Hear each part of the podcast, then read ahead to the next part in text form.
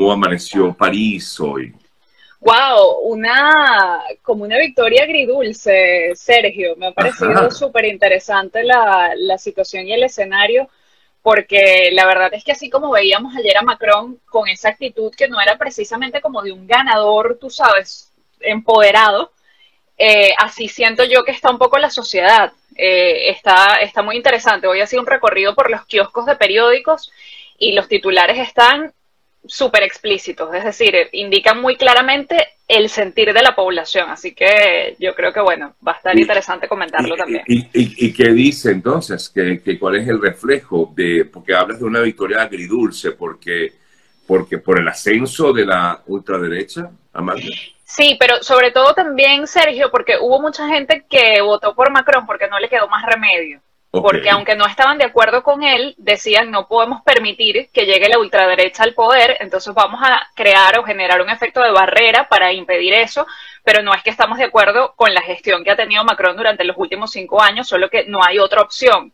Entonces, claro, unos decían, bueno, ya, ya voté por Macron para evitar que llegue Le Pen al poder, pero ahora lo que viene es criticar a Macron para procurar que haya un cambio, porque esto no es lo que queremos. ¿Qué, se espera? ¿Qué, esperan, qué espera eh, eh, el, ciudadano de a pie en Francia de, Macron? ¿Qué tipo de cambios en materia económica? Bueno, siempre ha habido este tipo de problemas, sobre todo en, Francia, sociales. ¿Cuál es el, cambio mayor que esperan los franceses?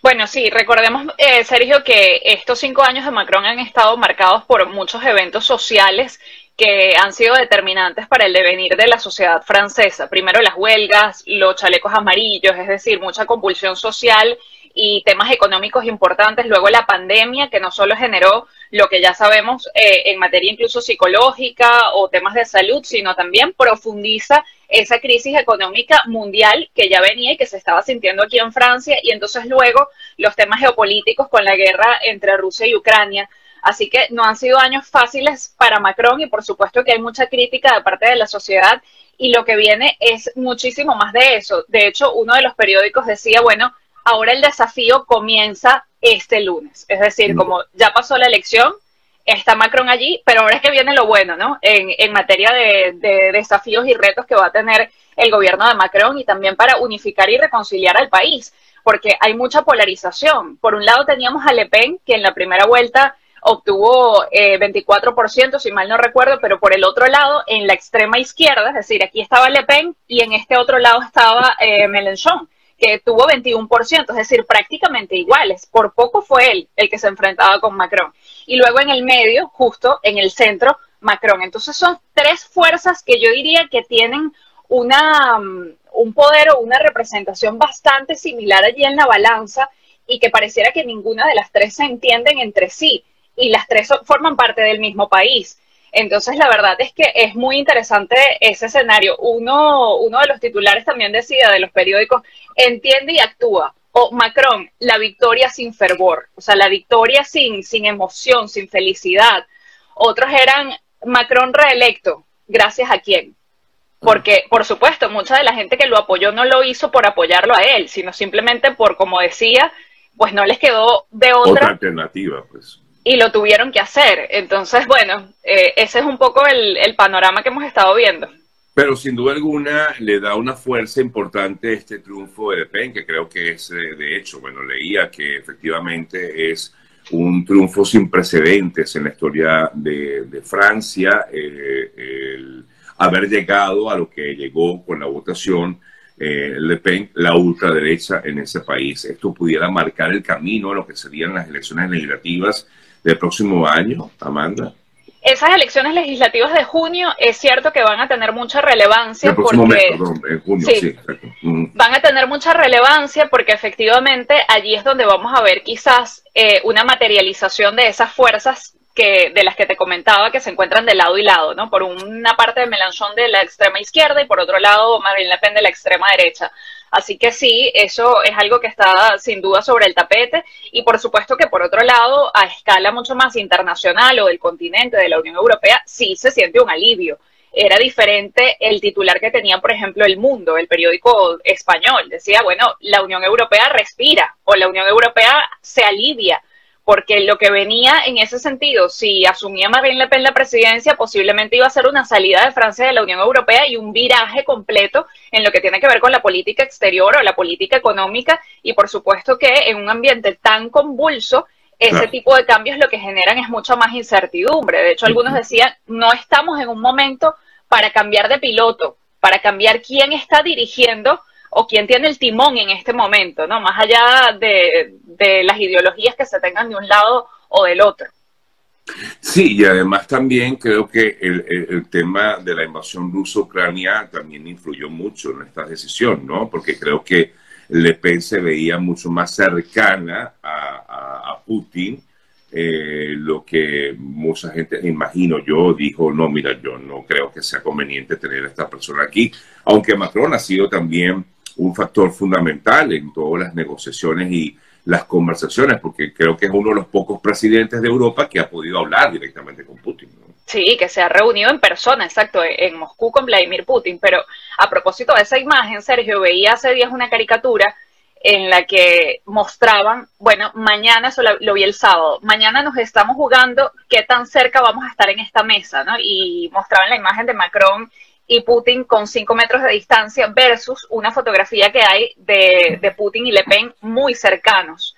Y ese fue un tema también muy álgido que, eh, que estuvo presente en el debate de la semana pasada, del miércoles Macron le recordaba a Le Pen que su partido pidió un préstamo a un banco ruso muy cercano al gobierno y que eso hace que ella no tenga total independencia a la hora de tomar decisiones porque al final ella tiene una deuda con el poder ruso. Y Macron le decía, usted depende no solo del poder ruso, usted depende directamente de Putin. Y ella allí no tenía nada que decir, ella lo único que decía fue, bueno, es que a mí no me dieron ese préstamo en los bancos franceses. No tenía cómo negar la situación. Y, claro que ese es un tema importante. A ver, no necesariamente es lo más importante, porque cuando tienes cosas que te tocan el día a día, el bolsillo, como la inflación, los impuestos, etcétera, la gente, por supuesto, lo comienza a valorar. Pero es que era un cúmulo de cosas donde estaba muy presente este tema mediático de Rusia, Ucrania, la seguridad, la geopolítica, bueno, más otros asuntos que además tocan la fibra profunda de la sociedad francesa como los valores de la república, como la libertad, la igualdad, la fraternidad, el tema de, la laicidad. Eh, uno de los puntos que tenía Macron, eh, que tenía mm, Le Pen en su programa de gobierno, era prohibir que, que las mujeres musulmanas llevaran el velo en la calle, en la vía pública. Y eso aquí es algo que está mal visto, porque la laicidad precisamente tiene que ver con respetar la decisión que tenga cada quien con respecto a su religión. Por supuesto que sí, está la educación laica como centro de esos mandamientos de la laicidad, pero la educación laica nada tiene que ver con prohibir que tú puedas expresar tu religión eh, con estos símbolos en la calle. En el colegio no, porque la educación laica lo, señala así, pero el Islam es una religión respetada en Francia como lo es también el catolicismo o el judaísmo. Entonces, bueno, hay de todo. No, no, y súper interesante, Amanda. A ver, que eh, el poder entender cómo se maneja la política de una nación, en este caso, pues desarrollada como Francia. Eh, los recuerdo, pues Amanda es venezolana y tiene, ¿qué tiempo ya tienes en Francia? Tres eh, años. tres. En tres años, bueno, has tenido que aprender bastante, ¿no? Y entender un poco una cultura totalmente distinta a la que uno maneja y e inclusive cómo se manejan los conflictos sociales en, en, ese país. No es el mismo conflicto social que uno tenía, por ejemplo, en países como el nuestro, donde, bueno, eh, los problemas son otros definitivamente y el tema político muy ligado, pero que una, en un país donde incluso a pesar de ser desarrollado hay constantes eh, eh, protestas, de pronto vas por la calle y está todo cerrado porque hay una protesta por los trabajadores del sector tal, con fuego y todo, porque allá son así, ¿no? Allá y prenden carros y, sin embargo, bueno, y, la actuación policíaca también creo que eh, es importante. Por eso te digo, o sea, es un cambio, me imagino, para ti como, como periodista y como persona, ¿no? Desde todo punto de vista. Sí, tal cual como lo describe Sergio. Eh, cualquier día, eso es el día a día de los franceses aquí. Una protesta, eh, emitir opinión sobre algo, estar explícitamente o abiertamente en contra de lo que está pasando y además expresarlo todos los días se registra al menos una protesta aquí en París. Eso es el día a día. Anoche mismo vieron los resultados y a las horas ya estaban protestando y pidiendo la renuncia de Macron. Yo decía, bueno, los franceses siendo franceses, porque así son. Ellos decían, bueno, ya te dimos el voto, pero no te vamos a dejar tranquilo, porque además, ¿por qué? Y eso también forma parte de lo que te comentaba de, de los valores de ellos como sociedad. Es como, mira, aquí tenemos derecho a decir lo que no nos gusta todas las veces que queramos decirlo. Sí, y, y, él, y, él, y él lo ha entendido así. Eh, ¿Qué crees? Que dice su gente de, cercana, comprende lo que ocurre, porque a veces se hacen oídos sordos, ¿no? Eh, ante todo eso. Bueno, a mí me llamaba mucho la atención esta mañana, Sergio, que vi una comparación que hicieron del discurso de Macron cuando ganó en 2017 versus el discurso de ayer, cuando ganó ahorita en 2022. Y para mi sorpresa era muy similar, Sergio. Decía, hay que entender que aquí hay gente que no está de acuerdo con mi programa de gobierno, yo entiendo que eh, ahora soy el presidente de todos, pero fue lo mismo que ella dijo hace cinco años. Entonces la verdad es que eso hace que uno piense, bueno, ¿qué nos garantiza que, que esta vez iba a cumplir su palabra o no cuando tienes un discurso tan similar? Y algo que ya mediáticamente se conoce, prácticamente una línea de opinión eh, no solo en Francia, sino en, todo el mundo, que los franceses ven a Macron como, como un francés elitista, con un discurso arrogante. Entonces creo que esa idea también está todavía muy cercana a la sensación que tienen hoy los franceses de él más allá de que igualmente le dieron el poder y la responsabilidad de, dirigir el destino del país por los próximos cinco años, pero hay allí todavía como mucho, mucho escepticismo en cuanto a qué tanto va él a cambiar su actitud o sus políticas. Sobre todo cuando, cuando tienes este registro o este precedente de los cinco años anteriores, porque además ese también es un hito. Aquí en Francia, a diferencia de Estados Unidos, que es además donde tú te encuentras, no suelen reelegir a los presidentes para un segundo mandato en Estados Unidos es lo normal, en Venezuela diría que también, en Latinoamérica quizás, pero aquí no. Aquí son muy pocos los que han sido reelectos para un segundo mandato y él entra dentro de esos tres o cuatro de la historia del país. Entonces, pues muy interesante lo que tenemos por delante y, y, lo que he estado viendo en estas últimas horas, en estos tres años y en los últimos años porque he tenido bastante cercanía con Francia, porque tengo familia aquí y de verdad que es una situación, una sociedad muy interesante y una política también de la que quizás tenemos mucho que aprender y también muchísimos puntos de comparación que a veces creemos que estamos más lejos de lo que realmente estamos en cuanto a, comportamientos humanos y sociales.